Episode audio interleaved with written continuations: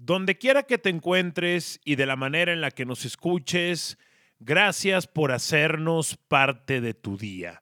Yo soy Aldo Farías y hoy te voy a platicar sobre Club de Cuervos. No Club de Cuervos la serie, sino el Club de Cuervos real. El Club de Cuervos que próximamente pudiera jugar en la Liga MX. Me voy a remontar a una nota que sacan mis amigos de mediotiempo.com. Esta noticia la sacan el 11 de febrero del 2020 y dice, el Club de Cuervos llegaría de carne y hueso a la Liga MX. La serie de Netflix fue un éxito y algunos empresarios contemplan llevar esta ficción a la realidad en la primera división de México en la ciudad de Mazatlán. La información en ese momento era, y supongo que sigue siendo, de John Sutcliffe de ESPN, que hablaba de la intención de estos empresarios, número uno, de hacer realidad el proyecto de Club de Cuervos en la Liga MX y número dos, de llevárselo a Mazatlán. ¿Por qué a Mazatlán? Pues porque Mazatlán tenía dos cosas, o tiene dos cosas. Mazatlán estaba construyendo un estadio multimillonario de primer mundo, que es donde ahora van a tener fútbol de primera división. Y Mazatlán tenía un gobierno que tenía el dinero suficiente y que estaba dispuesto a metérselo al fútbol. Por eso la información en este mes de febrero de John Sutcliffe a través de medio tiempo es la correcta. Por supuesto que Mazatlán era una opción, si no la principal opción para que Club de Cuervos tomara realidad. Pero no se hizo Mazatlán, no se armó, falló el cálculo, algo no se pusieron de acuerdo y el proyecto de Club de Cuervos no va a Mazatlán. Pero que no vaya a Mazatlán no significa que no será realidad tarde o temprano en esta misma nota habla también em, de que en junio del 2019 se dio el interés por adquirir la franquicia de los Lobos Buaps y relanzarla en la primera división como club de cuervos. Pero los dirigentes de la escuadra poblana no llegaron a buenos acuerdos y esta franquicia de Lobos Buap se terminó convirtiendo en los Bravos de Ciudad Juárez. Entonces, ¿qué opciones tienen estos empresarios para llevar Club de Cuervos a la Liga MX? Aquí les van. Estas son las opciones que tienen los empresarios. No estoy diciendo que va a ser una realidad, aunque sí creo que en algún punto va a ser una realidad. Y les voy a decir cuáles son las ciudades que estos empresarios tienen a la vista. La primera, Querétaro. Querétaro está sano. Querétaro, por supuesto que debe de tener un equipo de primera división. Espero que un equipo de primera división mejor tratado que lo que lo trató en los últimos años. Vamos a ver con este cambio de dueños, que es algo raro. Decían que el Querétaro lo iban a convertir en Atlante y que se lo iban a llevar a la Ciudad de México. Pero les digo algo, les digo la neta, eh, viviendo en la Ciudad de México y ya teniendo algunos amigos y conectándome, es más negocio Querétaro en Querétaro que el Atlante en la CDMX. Lo que pasa es que la marca de Atlante, digamos que apantalla mucho, además de la nostalgia y de la historia ganadora que tiene el Atlante, apantalla mucho porque hay muchos famosos que le van al Atlante. Así nada más de rebote.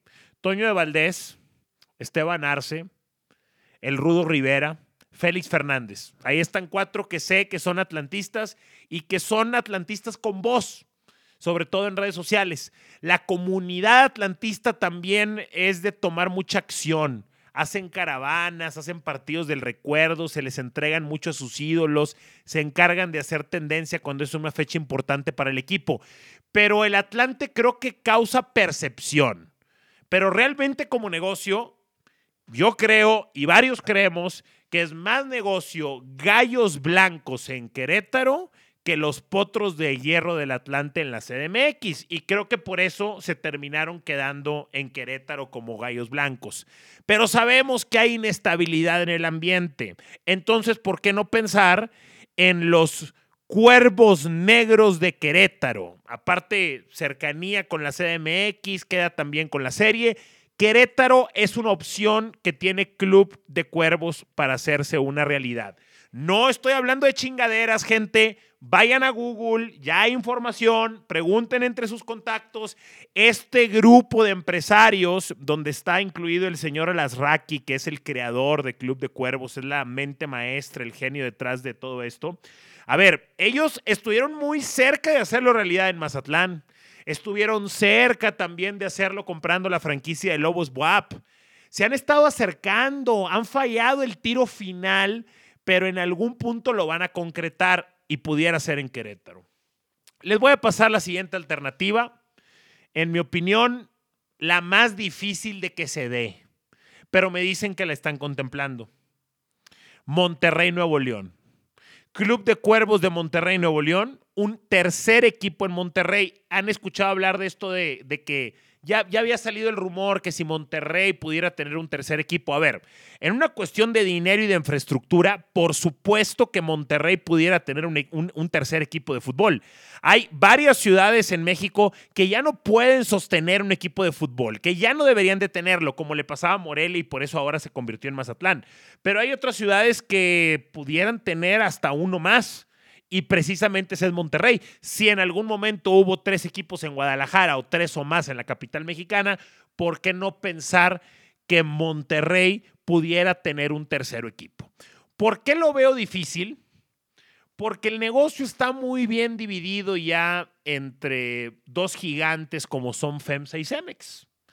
Y ellos tienen todo el derecho en manejar esto, se lo han ganado. Aparte, yo sí considero que meterle dinero al fútbol, es una gran aportación para el entretenimiento y la vida social y el orgullo y el sentido de pertenencia del regiomontano. Entonces, ellos lo tienen muy bien gobernado.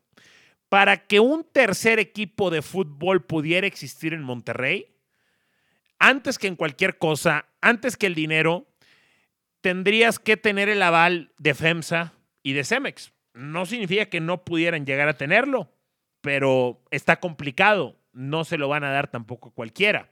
La otra cosa es que creo que tendría que entrar la iniciativa privada de Monterrey y sé que eso, eh, pues eso creo que se debe de dar por entendido.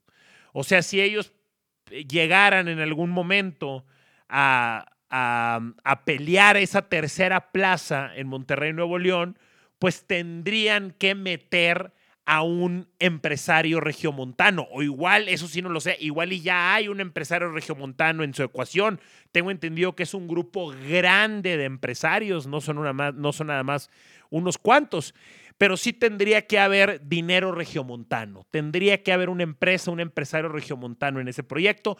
Repito, creo que es la, es la, es la más remota que veo. Luego está una opción que tiene lógica por lo siguiente, que sería Pachuca. Pachuca tiene dos equipos, están bien divididos entre padre e hijo, pero León se ha convertido en una mejor opción de negocio que Pachuca. Pachuca tendrá el factor historia, Pachuca tendrá la historia más reciente del 2000 a la fecha, Pachuca el equipo de México, tiene la Sudamericana, grandes ídolos, tiene el Salón de la Fama, una directiva, eh, una directiva de mucho liderazgo en el fútbol mexicano, como es la de Jesús Martínez. Pero mm, creo que León es mejor plaza para el fútbol que Pachuca. Y creo que la familia Martínez poco a poco se va dando cuenta de eso. Para mí, León para los Martínez es como el Instagram para Mark Zuckerberg. O sea, el Facebook era lo primero de Zuckerberg. El Pachuca era lo primero de los Martínez. Lo segundo de Zuckerberg fue el Instagram. Lo segundo de los Martínez fue el León. Pero la neta es que Instagram ya pasó a Facebook y eso hasta Mark Zuckerberg, aunque le duela, lo reconoce. Pasaron su creación, una comprada por él, como es Instagram. Y acá creo que aunque le duela a la familia Martínez, Pachuca le representa una mejor alternativa de negocio. Entonces, no estaría mal tirada la apuesta, no estaría nada mal. De hecho, me parecería bastante lógico que los empresarios en algún momento pues trataran de acercarse a Jesús Martínez de Pachuca para tratar de convertir esta franquicia en Club de Cuervos. Es más, hasta el mismo eh, Martínez pudiera quedarse ahí, aunque sinceramente no creo que lo vaya a hacer. No creo que lo vaya a hacer por lo que representa para él Pachuca, pero en, en aspecto de, de, money, en aspecto de dinero, de business, de negocio, economía, financieros, creo que convertir Pachuca en Club de Cuervos sería, sería, lo, sería lo mejor para el equipo de los Tuzos del Pachuca. Repito, en un aspecto económico, dejando a un lado el romanticismo, la historia, etc. Y la otra opción que tienen, que me llama mucho la atención, eh, es Tampico Madero. Tampico Madero, que tiene historia futbolera, Tampico ya tiene gente futbolera. A menos de que les pongas el precio muy alto del boleto, el estadio se va a llenar en Tampico. La Jaiba es loca, la Jaiba tiene afición. Y, y ese equipo es de Alejandro Irarragorri, si no me falla. Lo voy a googlear aquí en el momento, pero Alejandro Irarragorri, Tampico. Digo, lo, lo, fue, no sé si, no sé, no sé si ya, ¿cómo se llama esto? No sé si ya lo haya vendido o lo haya cedido. Eh, Alejandro Irarragorri, Ascenso, puras conspiraciones sobre Irarragorri salen aquí, cabrón. Em, entonces, ¿por qué no pensar que pudiera hacerse? Mucho, mucha atención a las declaraciones de, em, del presidente Bonilla. Mucha atención a las declaraciones de Bonilla. Dijo que el empresario que estuviera interesado en un equipo de primera división buscara a los, e, a los empresarios que, que, trajeran varios equipos. Lo que dijo Bonilla fue lo siguiente, si alguien está interesado en tener un equipo de fútbol de primera división, busquen a los multipropietarios, busquen a los equipos que tienen multipropiedad. Y Aquí yo les estoy diciendo, Tampico, busquen por el lado de Irarragorri, vean por el lado de Irarragorri, puede ser por ahí. Martínez, don Jesús Martínez, tiene Zacatecas, tiene León, tiene Pachuca. ¿Por qué no pensar que uno de esos pudiera también terminar por ser el Club de Cuervos? Mi pronóstico es que este proyecto siempre y cuando tenga a las personas serias atrás de él y un buen sustento económico, creo que este proyecto está destinado a ser un éxito. Miren, en estos tiempos está claro que Netflix no es solamente una plataforma para dar series y divertir a la gente. Eso en este momento, el, el que piense que Netflix es solamente es puro entretenimiento, está cometiendo una ingenuidad bárbara. Netflix es una herramienta maravillosa de publicidad, negativa y positiva. Netflix es una herramienta sensacional para competir en una carrera política. Qué casualidad, vean todo lo que está saliendo en Netflix en Estados Unidos, sobre todo en este 2021. ¿Cuándo va a salir la serie de Michelle Obama en Netflix? No se les hace mucha casualidad que sea a unos cuantos meses de la reelección de Trump, en donde el contrincante de Trump es Joe Biden, que era el vicepresidente de Barack Obama. ¿Me explico? Y mm, hay casos en México muy marcados del impacto que puede tener una serie en Netflix. Por ejemplo, Luis Miguel. ¿Qué onda con Luis Miguel? ¿Quién está detrás de la serie de Luis Miguel? ¿Qué pasó con Luis Miguel después de la serie? ¿Revivió?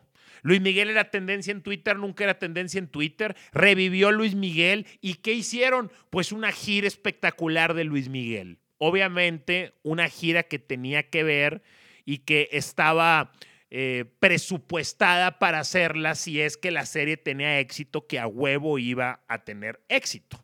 Entonces, Luis Miguel es un ejemplo. ¿Qué otro, ¿Qué otro ejemplo podemos tener? Club de Cuervos.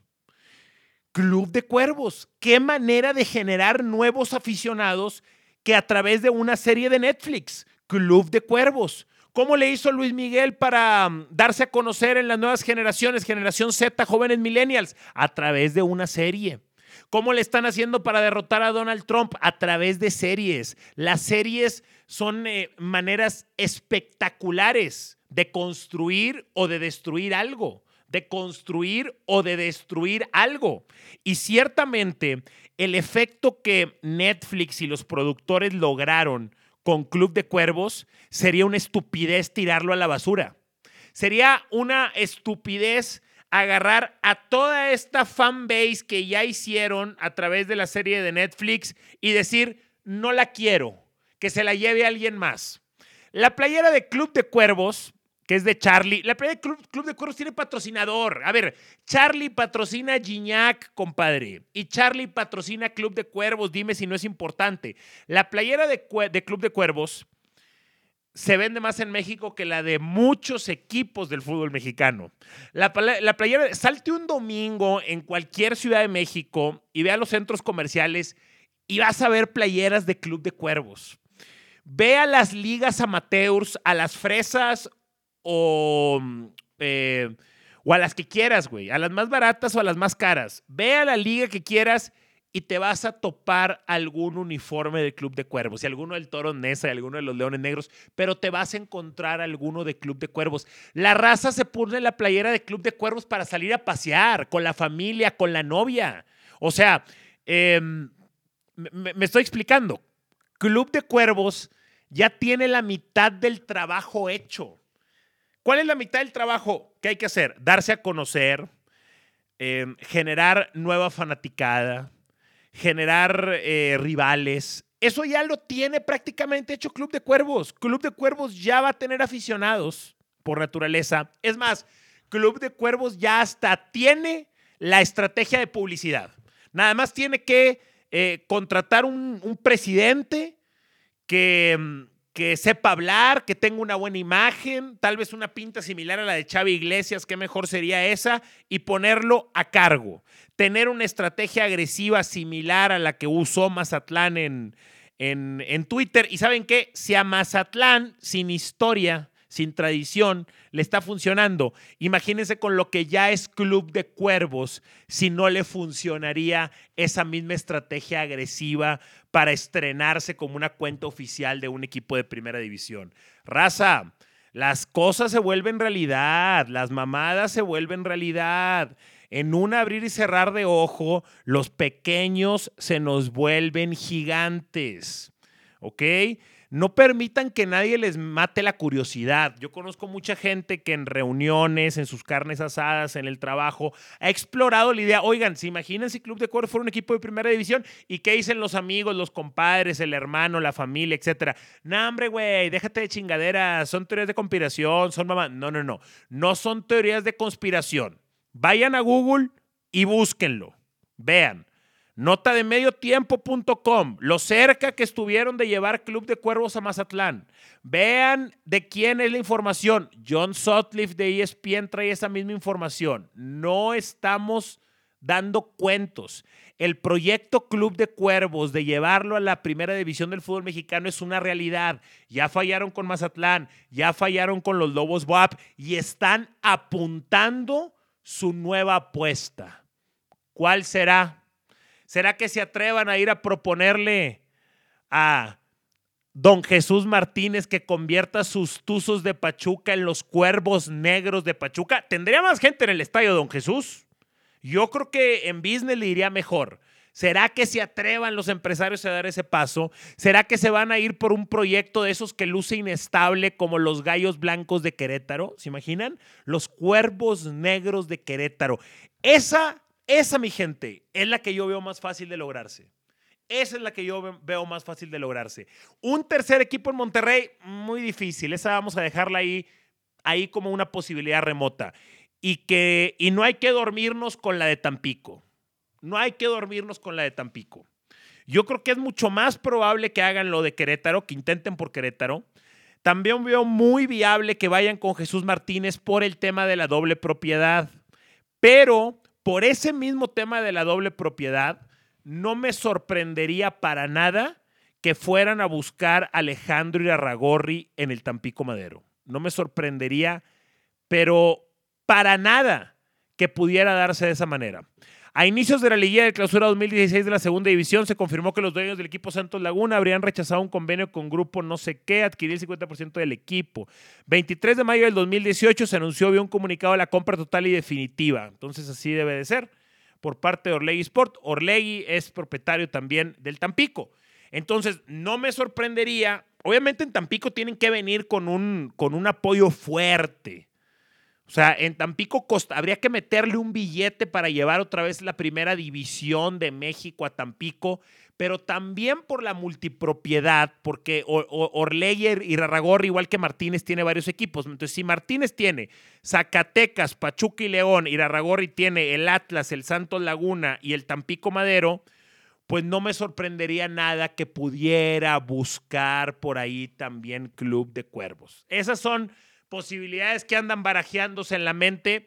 No hay nada concreto, raza. Yo no soy el lugar para buscar información exclusiva. Estas son cosas que me cuentan mis amigos, que me voy enterando en reuniones y sobre todo muchos otros colegas eh, periodistas que son muy buenos para conseguir información, pero que muchas veces no la pueden publicar toda. No los dejan ponerla toda en sus, en sus empresas o simplemente ellos se autocensuran o no quieren quemar la fuente o no quieren meterse en problemas con los jugadores porque van a pedirles entrevistas después de los partidos. Yo afortunadamente sí puedo, afortunadamente yo eh, cuento con esta libertad de expresión trabajando en tu DN y lo aprovecho con este podcast. Eh, entonces así es como me va saliendo a mí esta información, pero no me interesa a mí ganar la de ocho columnas, mucho menos una portada, mucho menos decir que aquí está con información exclusiva mía, mucho menos me interesa poner la gota de agua así para que vean que, que fue, yo sé que se hace y que se ha hecho, pero no es mi onda, no es mi business. Esto es información que me cuentan amigos periodistas, es información que me cuentan colegas periodistas, es información que me voy enterando, cotorreando, conociendo, haciendo contactos y sobre todo es la opinión mía que ustedes ya conocen. Lo que me viene a mi cabeza, lo que analizo, lo que investigo un poco, es lo que vengo a contarles en este podcast. Que nadie los tache de tontos si creen que Club de Cuervos puede llegar a la primera división. Estamos viviendo ese proceso. Ya fallaron dos, fallaron Lobos Buap, fallaron Mazatlán. Hay que ver este grupo de empresarios a dónde le va a apuntar a continuación. Si compartes este podcast, te agradezco un chingo. Ahí estoy en redes sociales, arroba Aldo Farías GZZ. Gracias y nos escuchamos en la próxima.